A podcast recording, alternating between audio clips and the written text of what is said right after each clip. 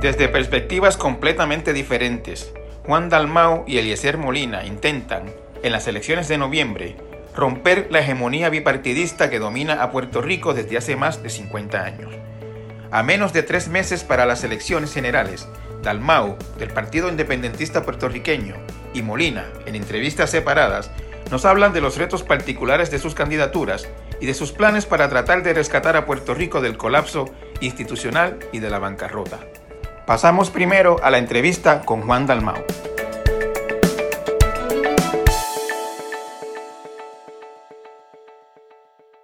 Senador, eh, estamos hablando 18 de agosto.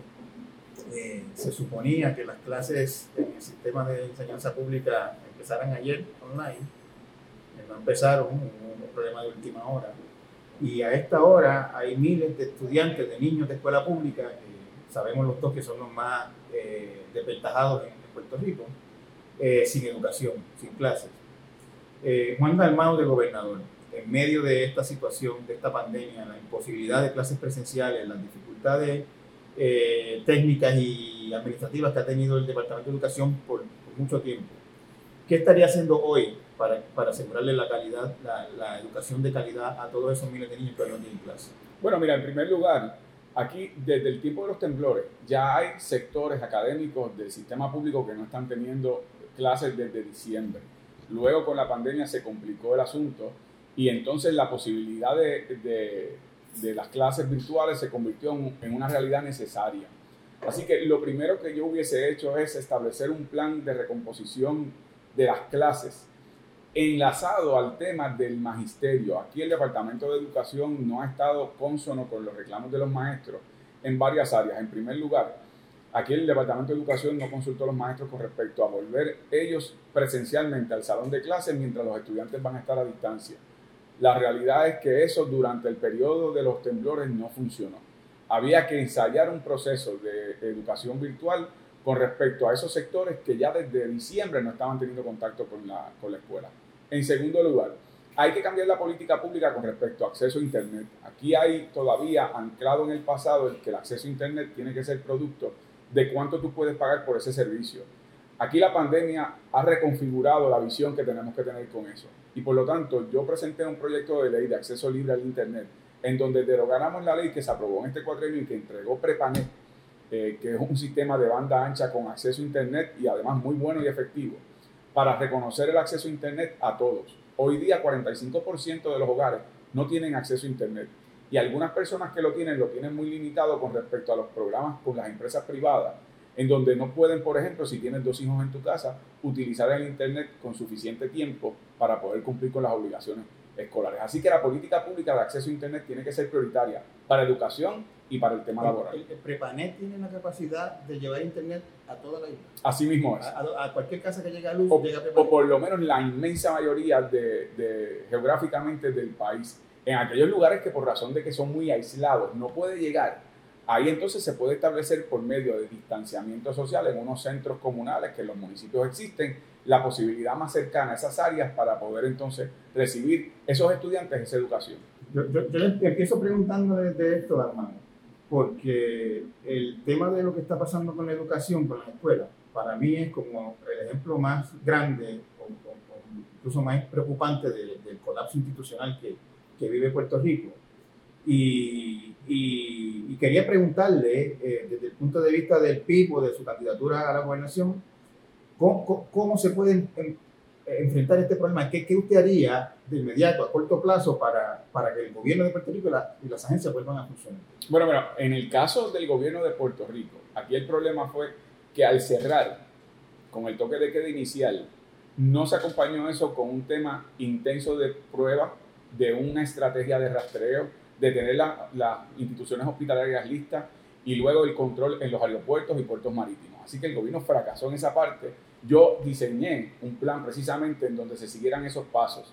Para la reapertura, yo me hubiese enfocado en que la reapertura fuera de acuerdo a la, a la menor eh, amenaza de aumentos de contagio y protegiendo al sector más vulnerable. Es decir, si aquí las estadísticas demuestran que quienes tienen un mayor peligro de fatalidad con el contagio son aquellos que son mayores de 50 años, que tienen unas precondiciones médicas, asmáticas, cardíacas, depresión, etcétera.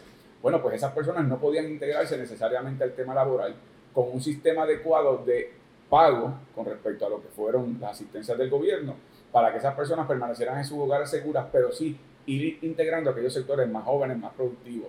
Y hubiese cerrado lo que era la oferta turística para evitar que vinieran personas eh, del extranjero a continuar ¿verdad? la válvula de contagios como hemos también visto. Le, preguntaba más allá de la pandemia eh, sobre el problema de la, de la, del colapso institucional que hay en Puerto Rico, que ninguna agencia funciona. Cada vez que una crisis alumbra hacia un sitio, se ve que esa agencia, eh, lo que hay es un desastre que no, que no funciona.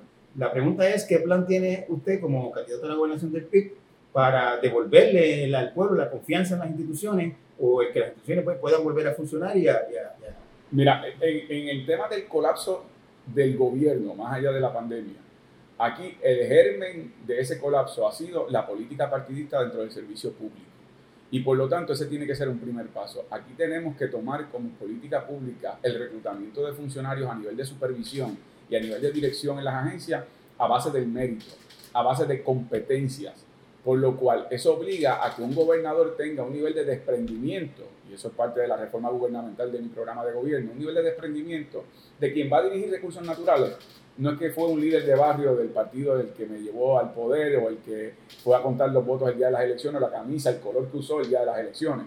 Tiene que ser una persona dentro de la propia comunidad ambiental de, de protección de recursos naturales, científicamente probado, con experiencia, el que dirija lo que debe ser una agencia reguladora que sirva de contrapeso con la política pública del gobierno de desarrollo desmedido, de afectar el medio ambiente. Asimismo, en el tema de salud, asimismo en el tema de seguridad, hay que desmantelar la burocracia que se ha creado con el Departamento de Seguridad Pública. Aquí el problema de la ineficiencia gubernamental se debe en gran medida a la política partidista en donde todos sabemos que cuando se trepa un color, entonces sacan del medio a los que estaban del color anterior para meterlos de ellos y viceversa. Así que hay algo de desmovilización de, que provoca la política partidista. El, PIB tiene fama, eh, buena o no, de, ser sectario, de ser eh, muy, muy cerrado en, en, torno a sí mismo. Y usted me menciona eso y yo me pregunto si, si un gobierno del PIB eh, nombrarían secretarios y jefes de agencia por sus méritos o por ser miembros del PIB. No, yo creo que hay que distinguir lo que ha sido un ataque político contra el Partido Independentista de, ser sectario. Un partido político obviamente tiene unos criterios para adelantar una agenda partidista, pero en la ejecución gubernamental nosotros hemos demostrado, incluso desde las oficinas legislativas, yo he colaborado con personas sobre el tema de la comunidad sorda, sobre el tema de recursos naturales y ambientales, sobre el tema de salud, que no solo que nunca le he preguntado a qué partido pertenecen, sino que en algunos casos ellos me han dicho propiamente, yo no pertenezco al PIPO, yo no soy independentista. Y yo siempre respondo lo mismo. Yo lo que necesito es que tú me ayudes a colaborar sobre un tema de un plan de salud universal, de lo que tiene que ver cómo proteger más las comunidades sordas, el programa de educación especial en el Departamento de Educación. Así que, en efecto, en nuestra ejecución política, nosotros siempre, en términos gubernamentales, hemos tenido una gran apertura. Y nuestro programa de gobierno incluso eh, consulta a personas que no son necesariamente del Partido Independentista.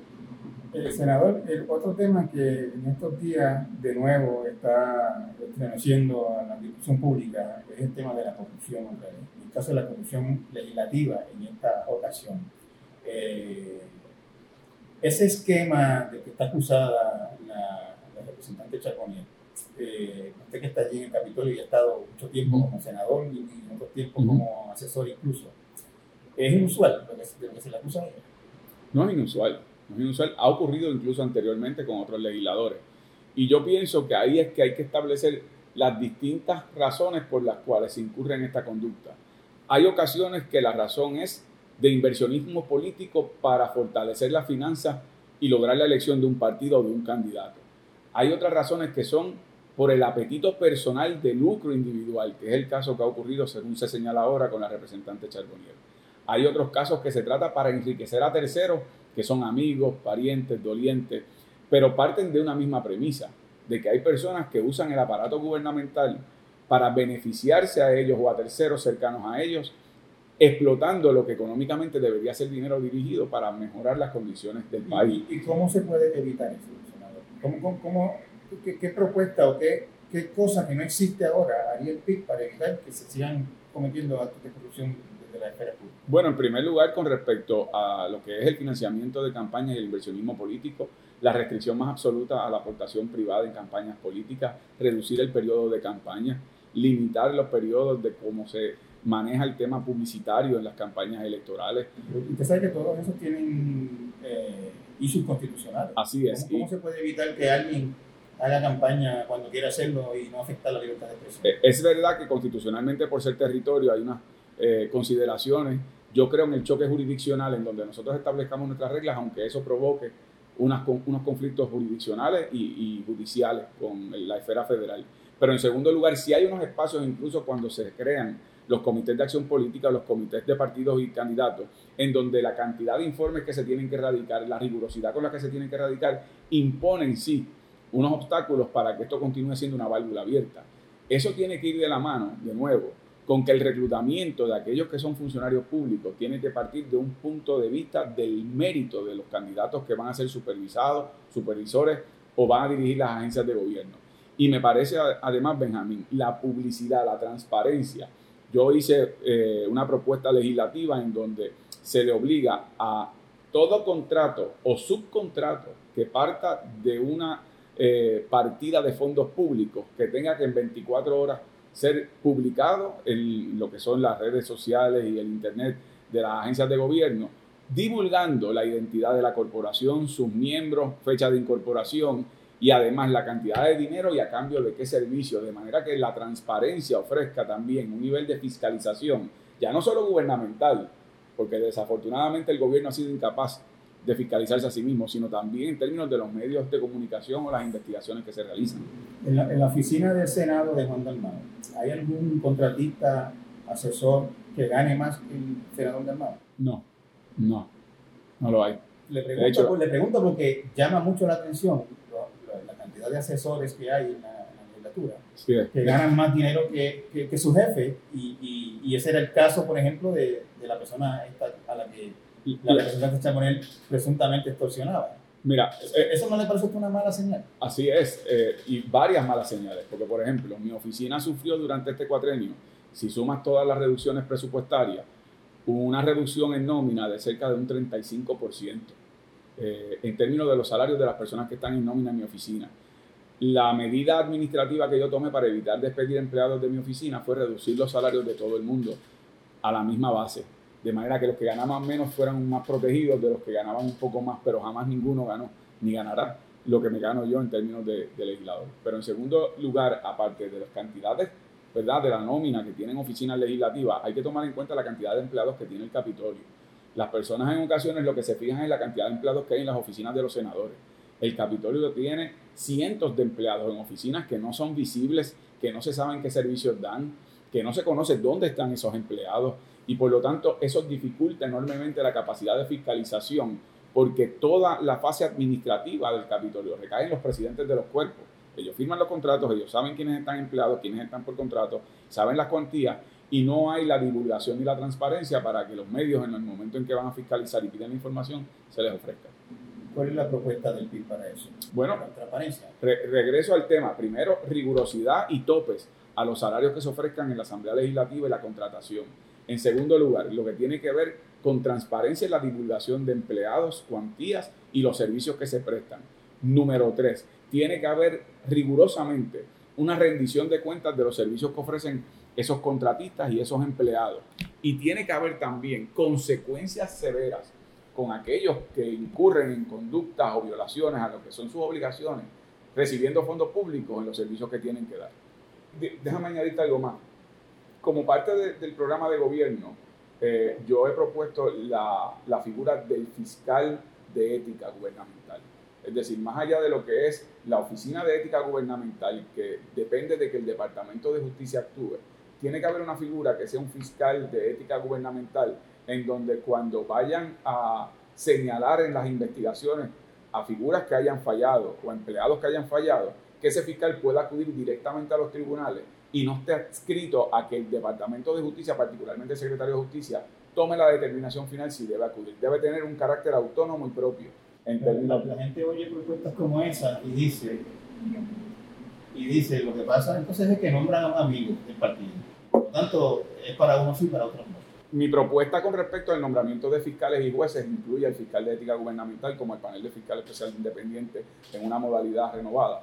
Es que los nombramientos de jueces y fiscales tienen que surgir desde una perspectiva de oposición, como te señalaba anteriormente. Yo creo que debe haber escuelas especializadas que creen fiscales y jueces y los adiestren y que no sean nombrados por las ramas políticas, es decir, que no lo nombre la gobernadora y lo apruebe el Senado. Tiene que ser a base de una competencia con respecto a cómo académicamente se desempeñan en esas instituciones especializadas, cuáles son sus desempeños académicos, profesionales, recibir valoraciones con respecto a los pares, es decir, otros abogados que los puedan juzgar en su desempeño profesional, informe sobre su conducta ética de los colegios de abogados, evaluaciones de las escuelas de derecho y que se cree una fórmula, como se crea cuando uno va a someter una solicitud a una escuela graduada, en donde esa fórmula te sume cuál fue tu desempeño académico, tu desempeño profesional, le dé un valor a cada uno de esos aspectos, a lo que es el juicio de tus pares, a lo que son tus conductas éticas, y que a base de los números de esa fórmula, los que mejores calificaciones tengan,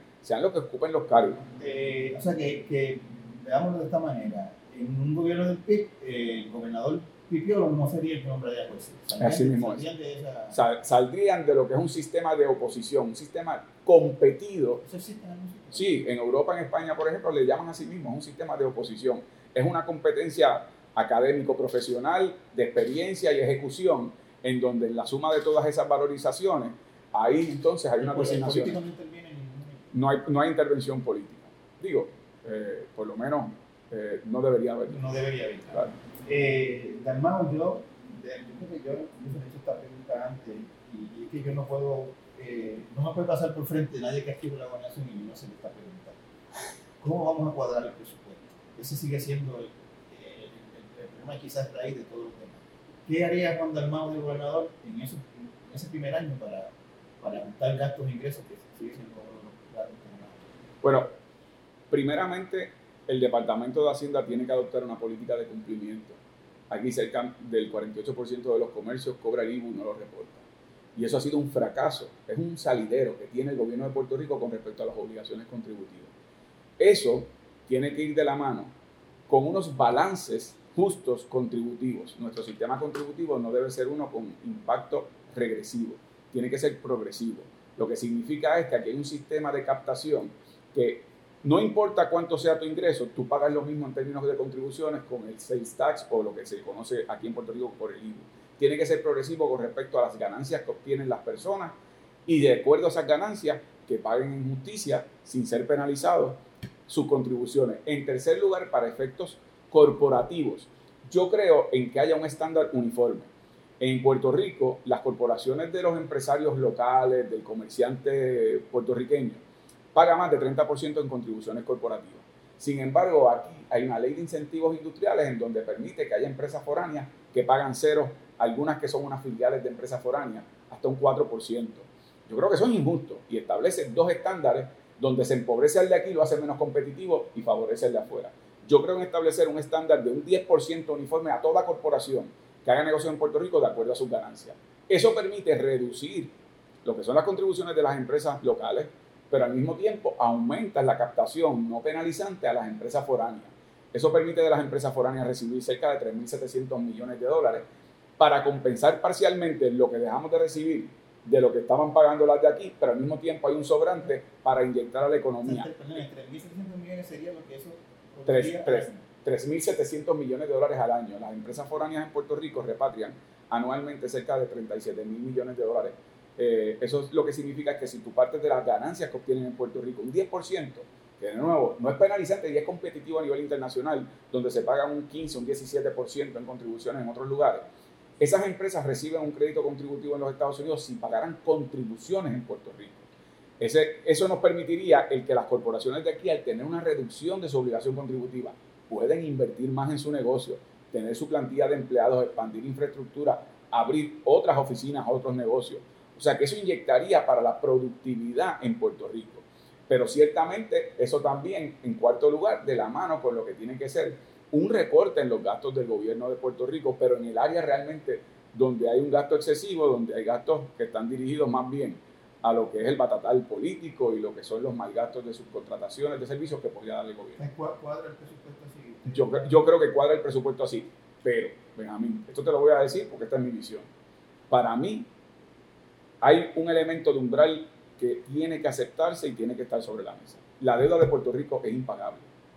Yo sé que hay personas que todavía no tragan esa píldora, pero la deuda de Puerto Rico es impagable. Y me parece que además de ser impagable, que la responsabilidad, además de ser de quienes gobernaron, que por su irresponsabilidad y el endeudamiento en el que incurrieron nos llevaron a la quiebra que vivimos, hay una responsabilidad del gobierno de los Estados Unidos, que es quien nos ha sometido a un régimen de territorialidad que nos impide integrarnos al mundo, tener más herramientas de desarrollo económico, que permitieron ese nivel de endeudamiento con conocimiento que estaba ocurriendo y que aprueban la ley promesa básicamente para que una Junta de Control Fiscal responda a los intereses de los que apostaron a los mercados de valores y perdieron.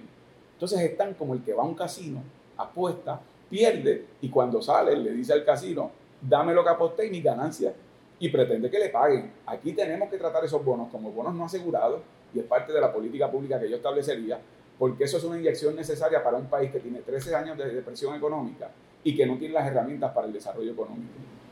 Eh, en el tema de la deuda, eh, ¿usted eh, crearía, establecería una comisión de la verdad, un, tribunal especial, algo para, para, identificar y procesar a los que, nos llevaron? Así, así es, lo, habíamos conversado la vez anterior que estuvimos juntos. Yo sí pienso que tiene que haber consecuencias con quienes estuvieron eh, en, las administraciones que provocaron que en Puerto Rico se endeudara de una forma irresponsable con conocimiento que no había posibilidad de pago. Y aquí hay tres grandes eh, delincuentes o, criminales, si le fuéramos a llamar así. Los equipos económicos de aquellos que gobernaron y tomaron la decisión de endeudar a Puerto Rico. Las casas acreditadoras que acreditaron que eran bonos que podían darse en los niveles que se estaban autorizando. Y las casas de corretaje que estaban vendiendo esos bonos a dos manos sabiendo que este país no podía pagar. Entonces el gobierno sabía que el país no podía pagar. Las casas acreditadoras acreditaron sabiendo que no se podía pagar. Y las de corretaje vendieron esos bonos sabiendo que no se podía pagar y que al final del camino la obligación de pagar iba a comprometer generaciones de puertorriqueños en el empobrecimiento más severo que se ha vivido en este país. Por lo tanto, yo sí creo en un instrumento que sea independiente, que puedes compararlo con los tribunales de verdad y justicia que hubo en otros países en momentos en donde la acción criminal del Estado fue de tal naturaleza que había que adjudicar responsabilidad a los que cometieron esos crímenes. Y eso incluye a esos tres elementos que yo te señalo.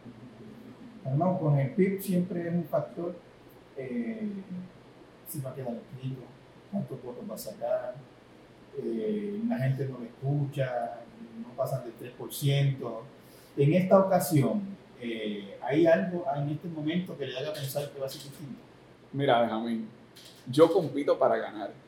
No te quepa duda que los más de mil candidatos que están en la plantilla de candidatos del partido y candidatas. Y el programa de gobierno que nosotros presentamos, que es producto de una alianza de diversos sectores que están en la primera línea, en la trinchera de lucha, eh, las comunidades, los sectores ambientales, en la salud, en la educación, entre otros. Ese programa se presenta como un programa de gobierno, con la mayor responsabilidad, no vendiendo sueños, cosas logrables y posibles. Así ha sido. Así es, así es. Y por lo tanto, yo compito para ganar pero Benjamín, pienso que las condiciones en el pasado eran muy distintas. Yo creo que en el pasado había un mensaje, pero no había un país con los oídos abiertos y la conciencia despierta de que ahora más que nunca es urgente darle un giro al timón. Y yo lo que he visto, eh, en el verano del 19 se manifestó, yo creo que esto venía desde antes, pero se manifestó en el verano del 19, el que una generación más joven tomó control y manifestó un reclamo de autoridad con respecto a los abusos que se estaban cometiendo en el gobierno. Y por primera vez en la historia, lo que nunca antes se había visto, no solamente se protestó, se logró sacar un gobernante a mitad de término, gobernante poderoso, gobernante que tenía el Tribunal Supremo a su favor, que tenía los controles del gobierno con respecto a lo que son las agencias de seguridad. Tuvo que salir. Y ahí marcharon jóvenes pero marcharon también sus abuelos, sus padres, es decir, tuvo la capacidad esa juventud de inspirar generaciones que nunca habían ido a un piquete, que nunca habían ido a una protesta. Y mi esperanza es que en este momento esa conciencia despierta se dé cuenta que no, no había que sacar un gobernante de turno si hubiesen escogido bien al momento de votar. Aquellos que por historial, por propuestas, por carácter, han demostrado que tienen un compromiso real con el país. Y en este proceso yo me ofrezco y me siento esperanzado que en este momento ese cambio puede surgir o ese impacto que tenga la candidatura que yo represento para fortalecer los reclamos de esta conversación que tenemos, de las propuestas que se han hecho, algunas nuevas, otras históricas, pero que son igualmente urgentes hoy.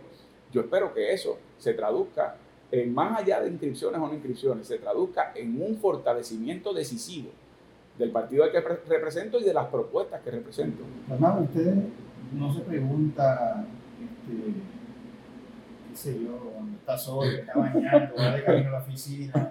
¿Por, qué es que año tras año la gente no le cree? Yo creo que nos cree, yo creo que nos cree. Yo creo que en Puerto Rico ha existido una cultura muy profunda y muy severa anti-independentista desde los tiempos de España. Eh, se supone que los independentistas no existamos, que si existimos no tengamos organización política o partido político, y si lo tenemos, que no seamos tratados en igualdad de condiciones. Y esa ha sido una cultura política enraizada eh, en la conciencia de un país dependiente, de un país que no ha tenido eh, la oportunidad de ejercer su autoridad soberana. Así que yo más allá de que sea un elemento de credibilidad, porque como señalaban, nuestros candidatos legislativos tienen la mayor cantidad de votos, donde el Partido Independiente sin ser gobierno ha tenido la capacidad de movilizar la opinión pública sobre unos temas que en momentos fuimos una voz en el desierto, pero luego teníamos el apoyo mayoritario del país sobre temas puntuales. Me parece a mí que en estos momentos se da esa coincidencia de mensaje historial, pero al mismo tiempo de un país que está receptivo con conciencia abierta. ¿Cómo usted se siente? No oye a menudo por ahí. Este Juan Dalmao es un buen muchacho, serio, inteligente, pero este, no me convence o, no va a llegar a ningún lado, o no le voy a dar el voto porque se va a perder, etcétera, etcétera. Cuando, usted, Juan Dalmao es la persona, ¿no? si quiere el candidato, oye cosas así, ¿qué, qué piensa? ¿Qué, bueno, en primer lugar, el hecho de que yo siendo una figura política en un país que está muy frustrado con la política, con razón, y al mismo tiempo siendo independentista, el que haya gente que me manifiesta su respeto, no solamente por mi desempeño, sino por la manera en que yo me he regido como funcionario público, eso a mí me inspira a continuar haciendo las cosas y a continuar trabajando cada vez más duro. Sobre la otra parte, que es el pero, y entonces vienen todos los elementos de prejuicio, yo creo que eso nos tiene que obligar a todos los que estamos en este proceso, me refiero a todos los que estamos en el Partido Independentista, a continuar con más ahínco, llevando el mensaje, tratando de orientar, tratando de romper con unos prejuicios, eh, que son esos prejuicios eh, con respecto a esa cultura anti-independentista. Fíjate, yo me encuentro con personas en caminatas, me encuentro con personas en la calle, en las actividades. Eh, usted es el mejor candidato, pero es independentista. Y yo le digo, oiga, en los últimos 32 años, últimos 32 años, 16 años gobernó el PNP y 16 años el Partido Popular. Y los 16 que gobernó el PNP, ¿dónde está la estadía? Y los 16 del Partido Popular, ¿dónde está el ELA mejorado, agrandado, con papita grande, refresco grande, etc.? Eh, no hay tal cosa, el proceso político de elecciones generales es para escoger el liderato que va a regir los destinos del país en unos temas muy urgentes. Sí tengo como compromiso el que se inicie un proceso de descolonización. Sí tengo como compromiso que hay que superar la condición antidemocrática territorial. Y sí creo en la independencia de Puerto Rico como la posibilidad de utilizar la soberanía para integrarnos al mundo. Eso tendrá su proceso. Y ahí aquellos que deseen tomar las determinaciones que quieran tomar, yo confío que tomarán, una vez orientados, la misma que yo, el reclamo de la soberanía. Pero aquí hay otros problemas esenciales. Eso es como como un paciente que llega moribundo al hospital, el médico tiene que estabilizarlo primero. Tiene que asegurarse que no muere el paciente. Pues, Puerto Rico es, un país que se encuentra moribundo. Hay que estabilizarlo. Esos son los elementos inmediatos, urgentes que hay que atender. Pero para que ese paciente salga del hospital, ahí hay que iniciar un proceso de descolonización que nos enfrente a lo que es un régimen antidemocrático y territorial que nos impide integrarnos al mundo y desarrollarnos plenamente. Pero son dos procesos en donde el país, en ocasiones, en el caso de los candidatos independentistas, los une. Si yo voto por Juan Dalmau, al otro día llega la independencia, enrollan las carreteras, nos van a cerrar los aeropuertos, es decir, toda esa hipérbole de lo que es una consecuencia eh, imaginaria, porque la realidad es que votar por mí al otro día no llega la independencia, aun si yo quisiera, Así no son los procesos políticos. No, le dicen que si gana el PIB eh, habrá migración, quiebra, eh, crimen, se va a dar Tú sabes que eso, eso desde que yo tengo uso de razón es eh, un voto por el PIB, es un voto por la pobreza, es un voto por que la gente se vaya del país, es un voto porque haya pagones como en la República. Eh, y sin embargo, la realidad es que ese, esa es la realidad del pueblo de Puerto Rico hoy día. Dalmau, eh, Jennifer González dijo hace un par de semanas, en reacción a una eh, propuesta, comentario que estaba haciendo el, no sé cómo se llama, el puesto de, de ese personaje, Peter Brown. Ah como un, sí, sí, eh, como un monitor. Eh, como el, el, el síndico, el síndico. Puerto Rico, el Casablanca. Representante de Donald Trump. Así es, ese. Eh, pues él habló de, qué sé yo, traer farmacéutica, la industria, revivir la industria biomédica, bla, bla, bla, y González dijo que él estaba preparando Puerto Rico para la estabilidad. Y el día de la primaria pasó inadvertido porque era el día de la primaria. Le preguntaron, ¿eso es verdad? Y dijo, no, no, no, no, no. Estamos tratando de hacer a Puerto Rico más autosuficiente para que haya todas las opciones u otras opciones. ¿Qué usted leyó de eso? Mira, yo, yo leo lo siguiente, Benjamín. Yo leo que Estados Unidos está preparando el camino para que Puerto Rico advenga su soberanía nacional en transición, en un modelo en donde ellos puedan garantizar el pago a esos bonitas que, que han eh, cabillado muy efectivamente en el Congreso y que quieren el pago de lo invertido aunque lo hayan perdido. Pero además, el hecho de que después de la Guerra Fría, viendo esto, si uno da un paso atrás como historiador, en primer lugar, ya Puerto Rico perdió lo que era su valor geopolítico militar. En segundo lugar, Puerto Rico perdió lo que era un paraíso contributivo de empresas estadounidenses con la eliminación de las 936. Puerto Rico se agarraron sus bases militares y los Estados Unidos, después de la Guerra Fría, comenzó de manera muy elevada en términos de la discusión pública el tono y el contenido de expresiones como que Puerto Rico es un territorio que se trata como una propiedad sujeto a los poderes plenarios del Congreso. Lo dijo así la Casa Blanca, lo dijo así el Tribunal Supremo y el mismo día que lo dice el Tribunal Supremo Federal, ese mismo día aprueban la ley promesa y nos imponen una nueva forma de gobierno con una Junta de Control Fiscal. Todo eso es una forma de Estados Unidos estar preparando el camino como lo preparó anterior a la ley 600, en donde su intención era permanecer en Puerto Rico como bastión geopolítico militar y para un beneficio contributivo de empresas estadounidenses. Eso ya después de la Guerra Fría comenzó a desenmascararse y yo creo que están preparando ese camino y esa expresión no es una expresión liviana, estamos hablando del portavoz del presidente de los Estados Unidos como institución. Para el que me venga a decir eso es Donald Trump porque Donald Trump es tosco, es, es torpe. No, no, no, no. Donald Trump puede ser todo eso. Pero esto viene cocinándose desde Bill Clinton, que creó el comité interagencial que propuso Rubén Berrío, luego el informe que prepara George Bush hijo, luego el informe de Barack Obama. Así que aquí ha habido, tanto de demócratas como de republicanos, expresiones contundentes, promesas se aprueba con Barack Obama. Es decir, expresiones contundentes de lo que representa Puerto Rico para los Estados Unidos y el camino es lo que, hay que tomar. Dos veces durante este cuatrienio que el Departamento de Justicia de Estados Unidos ha tenido eh, una propuesta de plebiscito local eh, sin el ERA en el panorama e insisten que se meta al territorio del Yo, eso, eso, a mí no me da, a mí eso no me dice que están preparando el camino de la soberanía. Sí, lo, lo que a mí me dice eso es que ellos lo que no quieren es confrontarse con una petición de estabilidad que tienen que negar. Ellos tienen que primero crear las condiciones y por lo tanto la ausencia de Lela en la papeleta es realmente una excusa. Es básicamente decir, como no pusiste Lela, yo no te voy a validar esa papeleta.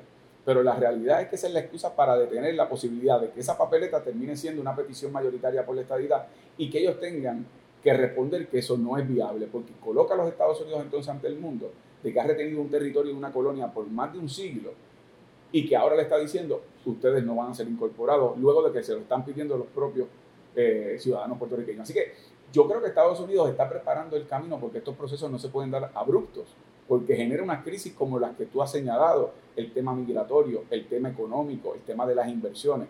Esto tiene que ir tomando un curso en donde tú puedes ver cómo eh, esta persona escoge un lenguaje, un gobierno estadista, que ha hecho esfuerzos muy visibles para tratar de adelantar su agenda, en donde en respuesta a una expresión de la comisionada residente electa en Puerto Rico, en Washington, ha dicho, no, no, no, lo que ella dice no es, lo que estamos buscando es que sean autosuficientes. Esas son formas diplomáticas de ir señalando el camino.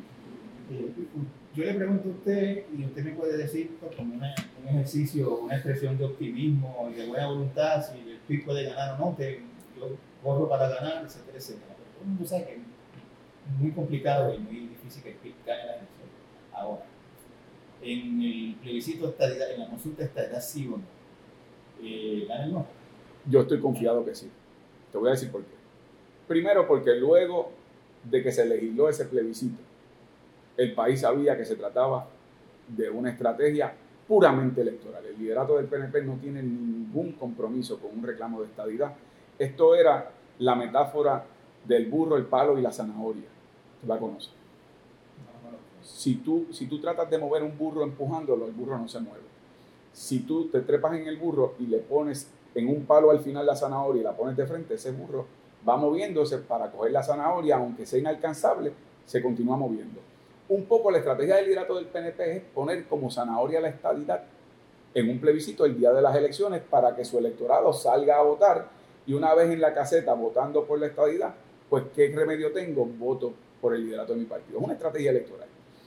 ¿Qué pasa? Yo creo que ahora, en aquel momento estaba leído, pero ahora después de lo que dijo el Departamento de Justicia Federal, que no fue una carta, un memorando explicando como incluso las aseveraciones de ese proyecto de que esto es un sistema plebiscitario como el que se utilizó por Hawái o por Alaska es falso históricamente y jurídicamente, yo creo que eso incluso va a hacer que estadistas voten que no como una penalidad a su liderato político, porque saben que es un plebiscito inconsecuente.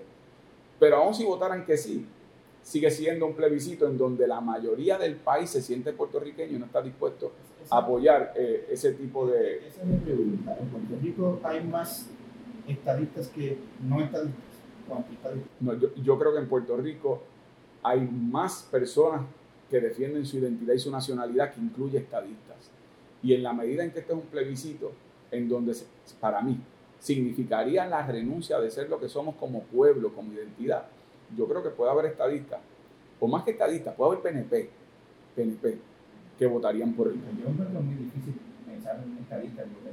Por eso, pero un PNP, hay PNPs que pueden dar el paso y votar por el no. Yo creo que la suma de aquellos que no son afiliados a partidos políticos, aquellos que somos independentistas, aquellos que creen en la libre asociación, aquellos que incluso crean en, el estatus territorial actual o alguna de sus variables, yo creo que la suma de ellos y PNPs que no necesariamente a ciegas siguen el tema de la estabilidad, yo estoy convencido que somos mayoría en Puerto Rico.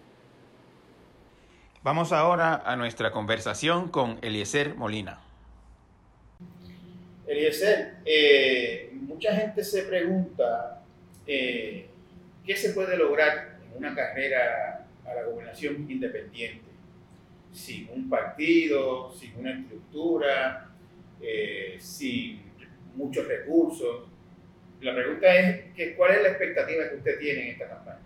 Mira, Puerto Rico tiene un problema gigante de falta de ejecución. Puerto Rico tiene muchas leyes que se han hecho, pero no se le ha dado una sana administración y no se han ejecutado todas estas leyes. Y quien tiene la facultad, según la constitución, es el gobernador.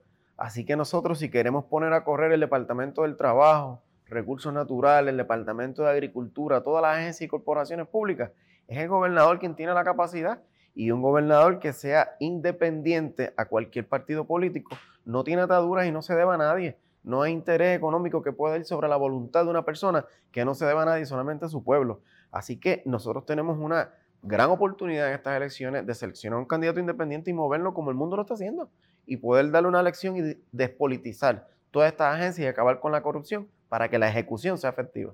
Sí, pero yo me refiero mayormente a que cuáles son las expectativas de, poder ganar las elecciones, de, obtener un triunfo corriendo de esta manera independiente. Pues mira, son, son altas, la gente se está moviendo. Cuando tú sales y caminas con el pueblo, te dicen que se cansaron de los partidos políticos. Me parece que la partidocracia está llegando a su fin y hubiese sido hermoso tener una ola de candidatos independientes, pero existe un miedo generalizado y me parece que todavía eso va a ir creciendo eventualmente.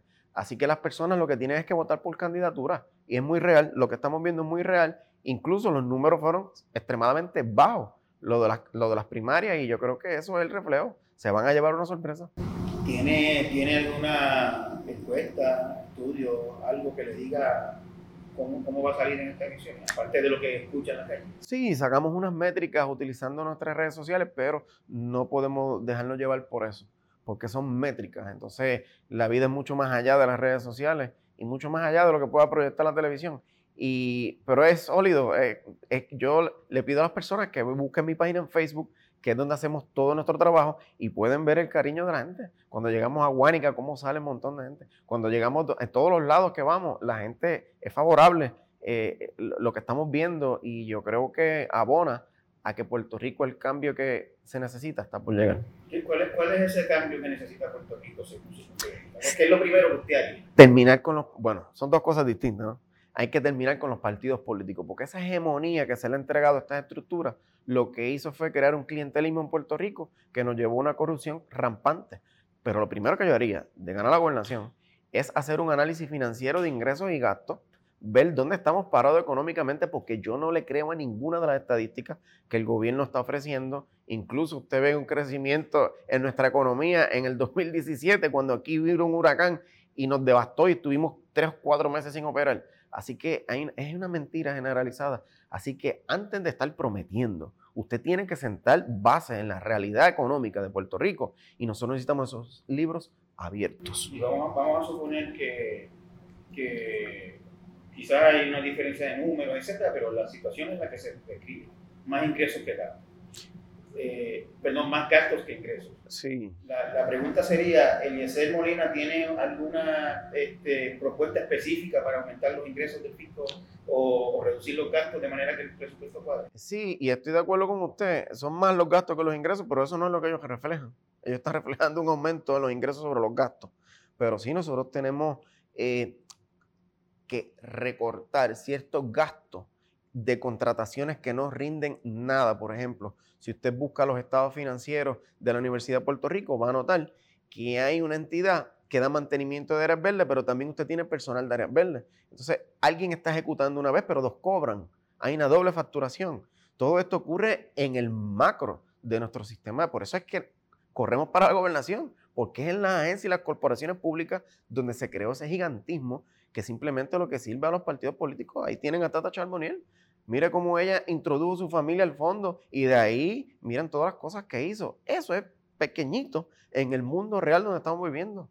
Porque usted ve cómo senadores utilizan representantes para contratar sus cónyuges, familiares de alcaldes y todo este partidismo se metió en el aparato gubernamental y es lo que ha creado este colapso. Así que por ahí es que vamos a arrancar. ¿Propondría leyes contra el nepotismo? Más que proponerlas, ejecutar lo que tenemos hoy día hay que ejecutarlo porque no se respeta. Puerto Rico está ingobernable. Hoy, hoy en día, por ejemplo, hay, leyes contra el nepotismo. Pero, por ejemplo, eh, yo soy senador y usted es senador. Yo no puedo contratar a mi hermano ni usted a su hermano. Entonces yo te contrato a tu hermano y tú me contratas a mí. Así que lo Sí, eso yo le eliminaría de raíz. Se va a estar presentando legislación, pero ya ahí sí eso depende de que los legisladores pasen juicio sobre ese tipo de medidas como ocurrió con la unicameralidad y vemos cómo no actuaron. Pero vamos a estar proponiendo, eh, sometiendo leyes para acabar con la, con la contratación en el sistema público de cónyuges o familiares directos de los políticos. Porque eso es por decir tata, pero yo conozco alcaldes que tienen los hijos en cada una de esas. Vamos, la gobernadora, antes de ser gobernadora, sus hijas cobraban del gobierno es que simplemente estamos amamantando a todas las personas que son familiares de los que son afines a esas estructuras partidistas y por eso hay que acabar con los partidos políticos. Eh, eh, en estos días eh, se supone que hubieran empezado las clases a distancia por la cuestión del COVID-19 y no empezaron. apenas ni mil de los casi 300.000 estudiantes tienen computadoras que haya provisto el gobierno eh, ante esta situación, usted de gobernador, ¿qué hubiera hecho? Mira, lo primero que yo hubiese hecho es utilizar este tiempo muerto y hubiese reparado el problema de columnas cortas que tiene nuestro sistema de infraestructura escolar. Eso es mucho más peligroso que el COVID, porque estamos hablando que eventos que ocurrieron como en Guánica, en Guayanilla, que esas escuelas se desplomaron, hoy día estamos en alto riesgo, donde quiera que sea, y podemos perder la vida de todos nuestros niños. Y simplemente volvemos, es falta de ejecución. Si se asignaron 300 millones de dólares para comprar un equipo tecnológico para nuestros niños y nuestros maestros, ¿dónde está? Falta de ejecución. No hay gobernanza en este país. La gobernadora se dedicó a hacer otras cosas y lamentablemente, ¿quién terminó rezagado? Nuestros niños y nuestros maestros. Siempre se le da la espalda al puertorriqueño, pero por el otro lado, el Maldonado iba a tener un gran guiso y cuando usted va buscando el clientelismo, se metió en la estructura gubernamental. Es falta de ejecución, Benjamín. Así que ese dinero, si estaba, había que entonces ejecutarlo y que llegaran a tiempo los materiales y herramientas que necesitan nuestros maestros y nuestros niños. yo, entiendo lo que usted me dice, pero estoy tratando de, encontrar un poquito más de, especificidad. Había que ejecutar. ¿Cómo usted hubiese ejecutado eso? ¿Qué usted hubiese hecho de lo que usted ha visto? ¿Qué usted hubiese hecho diferente? Algo de lo que nosotros estamos proponiendo es eliminar los intermediarios en todo tipo de transacción. Si había que comprar eh, los laptops o las tabletas, pues usted busca al fabricante y se lo compra de forma directa Hoy día eso no es lo que tenemos. Hacen una subasta donde entran intermediarios y estas personas son los que retrasan todo tipo de ejecución. Estamos hablando que si tú hablas directamente con el suplidor fabricante, te llega directo, tú haces una transacción. Como estamos hoy día, buscamos un intermediario que haga todos los tipos de gestiones, se le piden desembolso y todo eso retrasa la ejecución y, esa es una de las partes que hay que eliminar. ¿Y por qué usted cree que se busca el intermediario? Porque ahí es que está la corrupción, ahí es que está el guiso. En donde quiera es lo mismo. Aseguradoras de salud, eh, en la compra de hipotecas, usted tiene eh, un sinnúmero de intermediarios y donde quiera que usted ve que hay negocios, hay un intermediario. Y en el sistema de gobierno que nosotros tenemos, los partidos políticos encontraron este tipo de altimaña para luego buscar cabilderos y contratistas que ellos van favoreciendo. Y esto, eh, a su vez, terminan aportando las campañas de los partidos políticos. Eso es historia, eso está en el récord. Cualquiera lo puede buscar y lo va a validar. Otro gran problema que tiene Puerto Rico, eh, ya me está hablando un poquito de eso, es el tema de la corrupción. Este, ¿cuál, cuál, sería su propuesta para combatir, por ejemplo, el tema de corrupción legislativa que, que, ha estado en boga en las últimas semanas con los casos de, de y de los otros Mira, esto que yo acabo de discutirle a usted es bien importante, porque eso es lavado de dinero. Yo tengo un contratista que va a hacer una obra, la sobrefactura, cobra dinero y lo devuelve al partido. Y esa continuidad es la que nos afecta en todos los lugares. Pero con los legisladores tiene que haber un gobernador que agarre ese presupuesto y fiscalice de un lado para el otro. Que nos fiscalicen ellos a nosotros, pero nosotros fiscalizarlos a ellos también. Esta contratación a mansalva por parte de unos legisladores tiene que acabar. Vemos los empleados fantasmas, no hay métrica no hay supervisión, lo que hay es corrupción. Así que hay que quitarle poder a estas personas de cómo van a manejar su dinero. Tiene que abrirse a que el pueblo los fiscalice, porque mientras tengamos un sistema de justicia donde los jueces son nombrados por los mismos políticos y legisladores, pues ellos no van a actuar. Vemos cómo todo el tiempo el FBI hace arrestos, pero el Departamento de Injusticia de este país mirando para el lado. No hay un caso en este país. Da vergüenza. Y todo eso se acaba el día que el clientelismo termine. Y nos guste o no, hay que hacer medidas duras y también proponemos hacer unas enmiendas a la Constitución con los fines de que los jueces los nombre el pueblo, no los políticos, porque esa es una relación incestuosa donde el fiscalizador simplemente es nombrado por el que ejecuta. Entonces, lo que tenemos es impunidad a la corrupción. Cuando usted dice que los nombra el pueblo los jueces, ¿qué, quiere decir? ¿Elecciones? elecciones? Como en Estados Unidos. En Estados Unidos las personas seleccionan a los jueces y nosotros eso tenemos la capacidad de hacerlo. Pero si dejamos que los nombren los políticos, pues ya ahí vemos la inacción y las acciones siempre a favor de estos políticos. Y no podemos continuar de esta manera. La corrupción en Puerto Rico tiene que terminar. Usted sabe que en Estados Unidos hay muchos problemas con los electos públicamente. Porque, por ejemplo,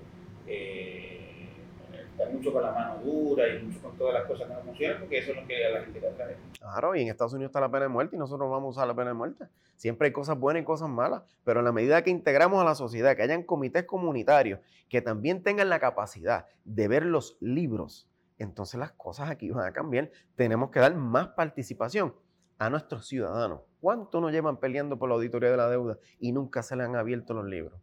Estos modelos ciudadanos son los que pueden pasar mayor juicio sobre la acción de los políticos. No podemos engañarnos. Así que hay que abrir paso a las comunidades. Ese, la gente lo oye, yo lo oigo, y usted lo plantea de manera, mucho, se con franqueza, mucho sentido común y, y, la gente lo oirá y dirá, es tan sencillo porque eso no se ha hecho antes. Eh, sin embargo, yo me pregunto también, eh, ¿qué, ¿qué, hay en su historial? ¿De dónde usted viene? ¿Qué usted ha hecho? Que la gente pueda escucharle y decir, yo sé que él lo va a hacer, no va a ser igual que yo. Pues mira, yo vengo del sufrimiento de un pueblo, yo vengo de un barrio pobre, yo vengo de lugares donde la injusticia social es constante y cuando tú conoces el dolor que sufren los demás, eso te crea como una cicatriz porque tú mismo la viviste y tú la miras y tú te acuerdas de lo que causa eso y tú nunca quieres ver más a que los demás sean pisoteados y que hay que abrir la oportunidad a cada ser humano que habita aquí en Puerto Rico. Y eso es lo más que a mí me ha marcado en la vida. Yo no me debo a ningún partido político, yo no me debo a ningún inversionista, eh, soy un agricultor felizmente que trabaja en el municipio de Maricá con una hacienda cafetalera, interactúo con el medio ambiente, soy protector de nuestros recursos naturales y no estoy atado a ningún inversionista y no dependo de la política para poder vivir. Y cuando usted ve que la élite todo el tiempo quiere gobernar, pues ya usted sabe a quién se deben, porque ellos no conocen el dolor de los demás. Mucho a mí me da hasta vergüenza ver los políticos que salen a caminar en los tiempos de campaña para conocer el sentir de las personas. Eso es el reflejo de que no conocen lo que sufre el pueblo porque están desconectados. Yo como en cualquier eh, lechonera, en cualquier barrita, y tú me vas a ver a mí siempre, tampoco me vas a ver con corbata, porque eso no, no abona nada. Yo creo que más es distribuir recursos para las personas que más necesitan y brindarles las oportunidades. Y eso no es difícil, es falta de voluntad, es, es sentido común, es algo lógico, pero el clientelismo y la corrupción partidista no permite que todo esto ocurra, porque lo que yo le estoy diciendo no me lo inventé yo. Muchas personas lo saben y lo conocen desde hace tiempo, pero hace falta ejecución y por eso es que corremos y aspiramos para la gobernación. cuando yo decía que usted, usted viene, que usted ha hecho, es como que, que la gente sepa, Eliezer tuvo en situación esto, Eliezer creó aquello, Eliezer construyó aquí, construyó allá. Sí, mira. ¿Qué es lo que Eliezer le puede presentar al pueblo? Que, que, que el pueblo entienda, mira, si él logró esto, probablemente logra el éxito en la gobernación. Cuando yo terminé ingeniería civil, vivía en un mundo engañado en Puerto Rico donde te decían que la economía era basada en la construcción, que movía el 80% de la economía. Y yo ese cuento me lo comí. Y cuando salgo en el campo laboral, comencé a trabajar por mi cuenta y me di cuenta que no era eso lo que ellos nos estaban diciendo. Y ahí colapsó la economía de Puerto Rico y todas quebraron. Quebraron en un año sobre 99 compañías de construcción. Muchos se tuvieron que ir, yo no me fui lo que hice fue que me senté a estudiar economics, desarrollé mi, compañía de construcción y aquí me quedé hasta el día de hoy de la compañía de construcción que desarrollé, pequeña, nada grande. empecé al dinero que iba ganando, invertirlo en la hacienda cafetalera, porque estudiando economics me pude dar cuenta que para tú poder quedarte en Puerto Rico y ser competitivo, necesitas desarrollar productos que los Estados Unidos o los grandes importadores no los desarrollen. Porque cuando vayamos a competir, pues entonces yo tengo salida de mi producto y no tengo una competencia desleal. Así que todo este modelo económico nosotros lo hemos puesto en práctica y estamos listos para replicarlo en todas las esferas económicas de Puerto Rico y las personas tienen que ver eso, ¿sabes? Que no estamos, no somos abogados encerrados en una oficina pasando leyes, somos productores, conocemos cómo son las reglas económicas, no de Puerto Rico, mundial, buscar mercados nichos, exportar nuestro producto, aumentar el Producto Nacional Bruto, reducir la fuga de capitales. Ahí podemos hablar de mayores salarios, una, una, industria robusta, sólida puertorriqueña, y así podemos nosotros progresar como país. Y en eso es que nos vamos dirigidos a las personas que busquen en Facebook todo lo que hemos hecho y que escuchen mucho lo que vamos diciendo, porque esto es algo técnico, esto es algo con data empírica que es fácil corroborar. ¿Eliezer alguna vez eh, fue miembro de algún partido? No. No, no. su vida? Sí, sí, eh, eh, voté varias veces, gané bien pocas, pero me parece que todo en algún momento hemos votado, siempre voté por candidatura. ¿Tienes la confianza de decir, mira, yo alguna vez creí en fulano, me engano, y, me engañó, me desengañó, o, o me fue bien con él? En términos generales, porque ninguno hizo nada bien. Yo puedo decirle que los partidos, al principio que uno no nace sabiéndolo todo, ¿no? Y cuando uno es joven va viendo ciertas cosas, se identifica con uno, con otros no, y voté por candidatura, pero ninguno a la larga trabajó por el mejor bienestar de nuestra gente. Siempre cayeron en el partidismo. Sin decirme nombre si no quiere. ¿Votó por alguien que haya gobernado? Es que no quiero entrar en eso, porque la gente va a empezar a desviar la atención y yo creo que ya lo pasado es pasado, ¿no? Vamos hacia el frente, vamos a hacer las cosas de una forma correcta y aprender de los errores de lo que los demás hicieron y eso es, si en eso nos enfocamos. Eliezer me, me estaba hablando hace un momento de, economía, que estudió economía. No, economía va dirigido a la economía política. El economics eh, viene ya del colegio austriaco, donde se, es más administrativo, donde tú aprendes a explotar un producto. Cuánto vas a invertir a largo plazo, tiempo de vida, mantenimiento, reemplazo de equipo. Eso en la ingeniería se utiliza mucho. Entonces nosotros lo que hicimos fue buscar libros de texto del colegio austriaco, de todas estas eh, grandes pensadores, y los desarrollamos, los aplicamos para poder introducirnos en el campo económico. Y, entonces, nada, de sus estudios de economía, de su lectura en ese campo, ¿qué, es ese renglón o ese producto o ese sector eh, del que Puerto Rico puede aprovecharse para, para hacer crecer su economía? Tenemos que apostar a la alta tecnología, tenemos que ir en avanzada, pero tenemos que entender nuestro lugar en el mundo y Puerto Rico es un lugar que tiene 12 suelos cultivables que en el mundo a nivel de proporción nadie tiene.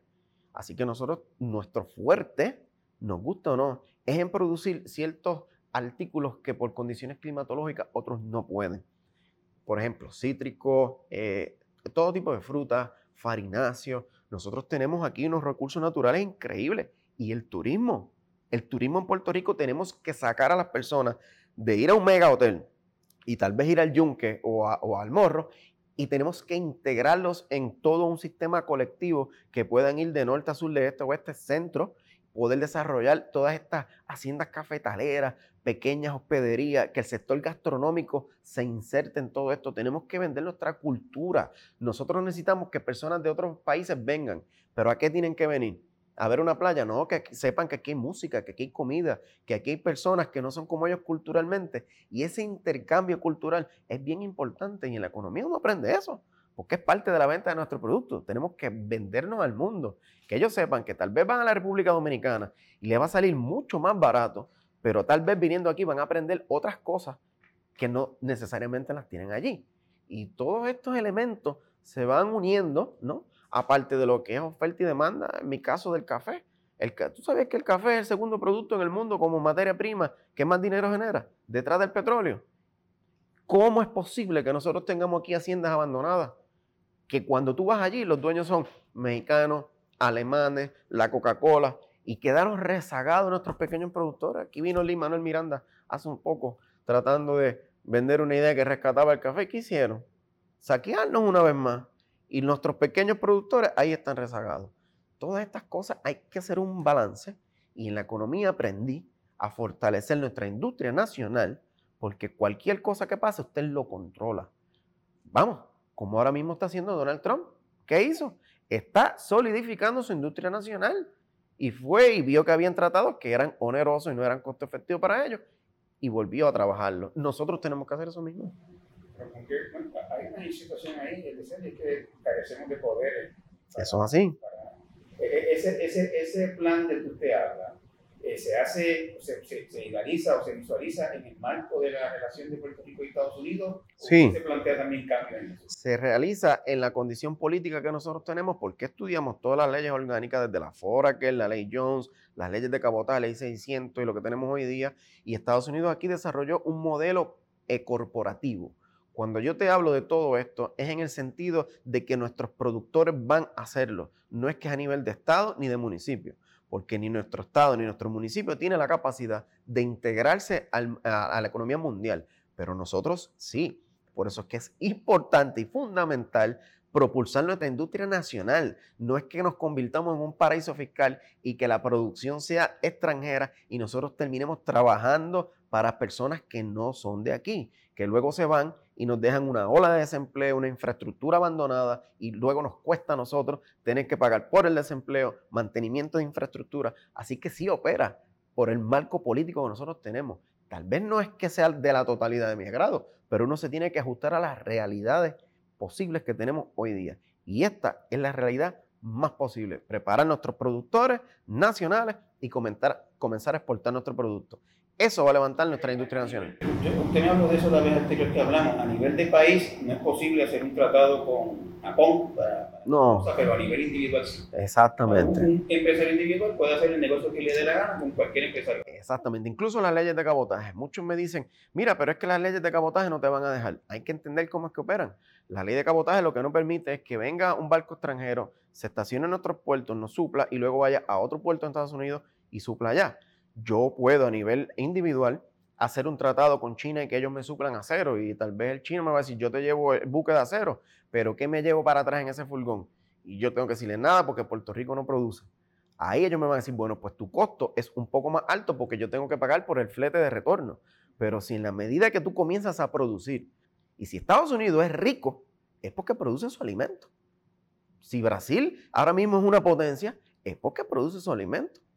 Y nosotros tenemos que partir desde esos puntos reales, pero vuelvo y le digo, tenemos que insertarnos en la manufactura también, pero fomentar la puertorriqueña y, lo, y la alta tecnología. Aquí en Puerto Rico graduamos muchos ingenieros, tenemos la capacidad de hacer incluso hasta videojuegos, vamos. Es entrar en la competencia constante y reevolucionar, que lo que nosotros hacemos no puede ser estático, tiene que ser cambiante, tiene que ir evolucionando acorde con el mundo, el mundo va cambiando. Eso no lo podemos detener. Y todos estos elementos tienen que ser fundamentales. La farmacéutica en Puerto Rico, suero, medicamentos. Aquí se trabaja muchos fármacos. Nosotros podríamos hacer una potencia en la industria de desarrollo de fármacos, pero tenemos que movilizarnos hacia esos nortes y no lo estamos haciendo. Eliezer, ¿usted tiene idea de estatus que, de la que hable públicamente o lo mantiene como su lo que pasa es que si entendemos, ahora te digo yo, si entendemos nuestra eh, poder y realidades que tenemos al momento, el estatus quien tiene el poder para cambiarlo es el Congreso. Y mientras el Congreso esté en esa indefinición, pues nosotros tenemos que continuar trabajando. Yo sí tengo un pensamiento de cómo podemos hacer que el Congreso se movilice. Mira, los Estados Unidos y Puerto Rico eh, generalmente enviaron en el 2018 22 mil millones de dólares. De esos 22 mil millones de dólares, 14 mil millones de dólares aproximadamente fueron aportaciones hechas por los puertorriqueños que ellos retribuyen. Estamos hablando de un neto de 7 mil millones de dólares. Pero se llevaron en importaciones 25 mil millones de dólares en fuga de capitales, que no es dinero que generalmente se genera aquí. Hay empresas que hacen simplemente transferencia de aquí, la pasan a otro lugar. Estamos hablando de que totaliza sobre 50 mil millones de dólares. Ese es el negocio neto para los Estados Unidos ahora mismo con el estatus político que nosotros tenemos. En la medida en que nuestros productos, nuestros productores comiencen a ser efectivos, se reducen las importaciones, comenzamos a exportar, aumenta nuestro producto nacional, se reduce el Producto Interno Bruto porque la fuga de capital es baja, entonces el negocio que ellos tienen aquí deja de ser económicamente rentable y van a movilizarse. Es como si usted invirtiera 10 dólares y anualmente se gana un dólar y llega a 20. De momento esos 10 dólares empiezan a bajar, tienes 15, tienes 14 y llegas a 8.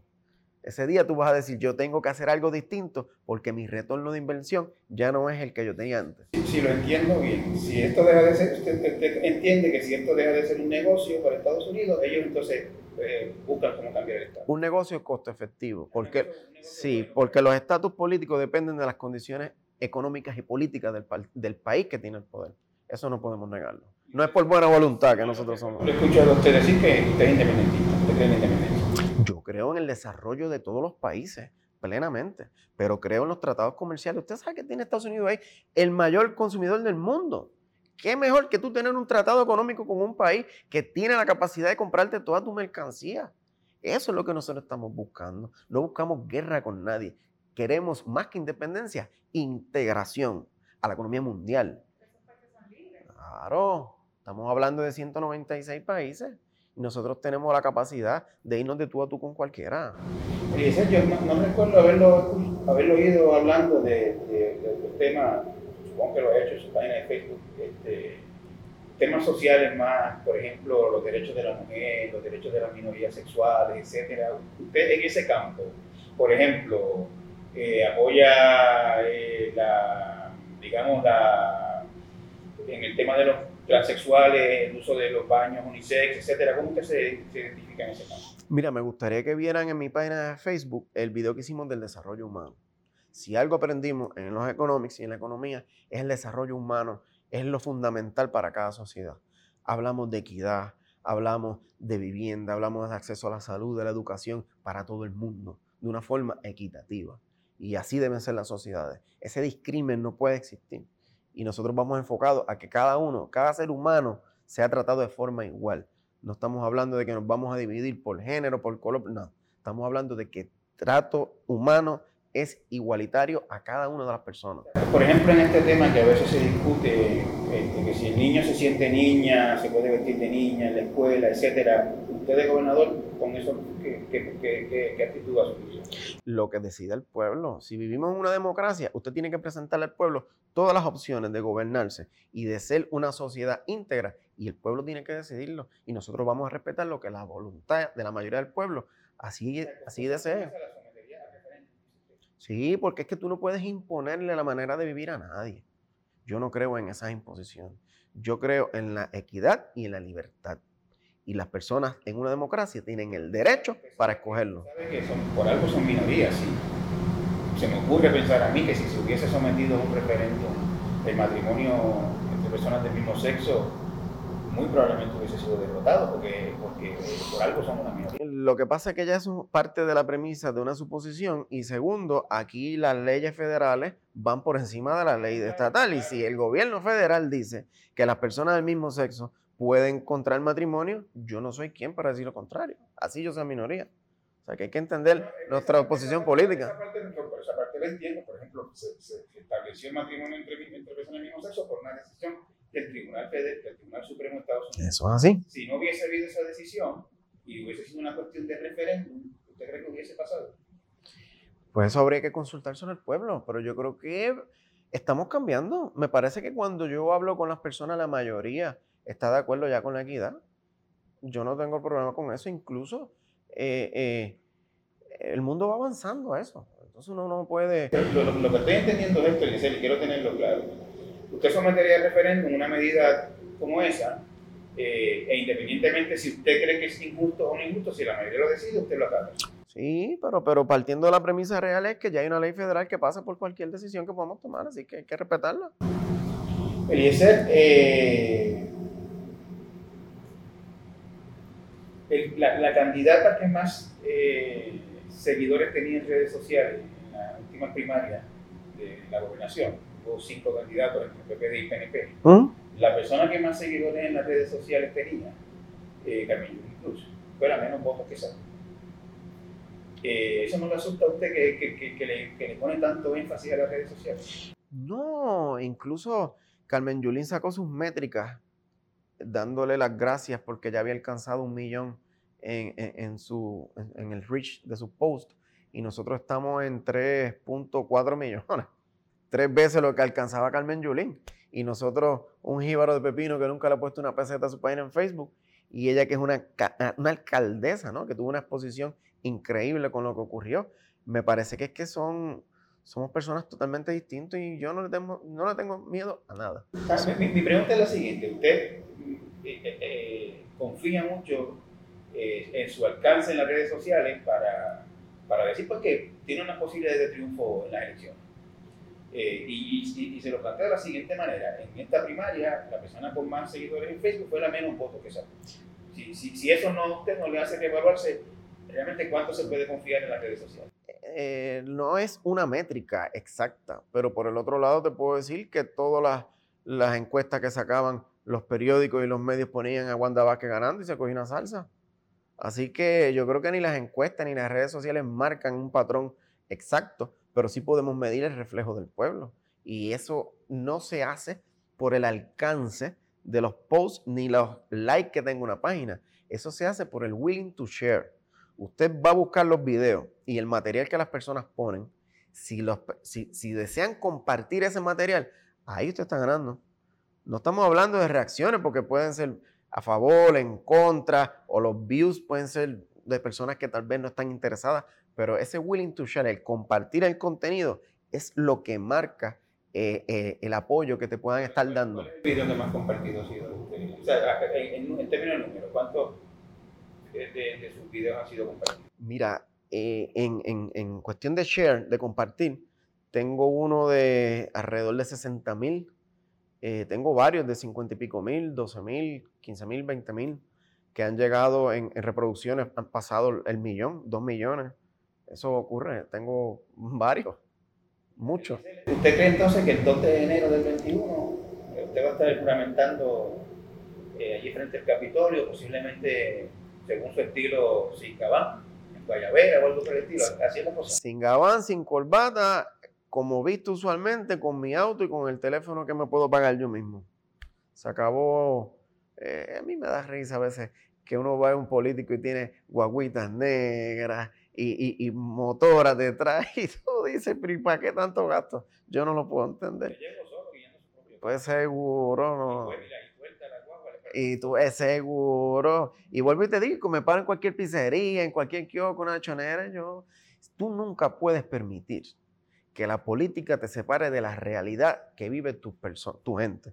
Porque entonces vas a comenzar a actuar según estás pensando en lo que te rodea y no en lo que está viviendo la gente. Y, y, la gente no reconoce por ahí, se, se mete a... Sí. Y la gente, eh, este es el candidato. Sí. sí. Sí, mucho. Te sorprendería. Pero muchas gracias por su tiempo. Muchas gracias a usted.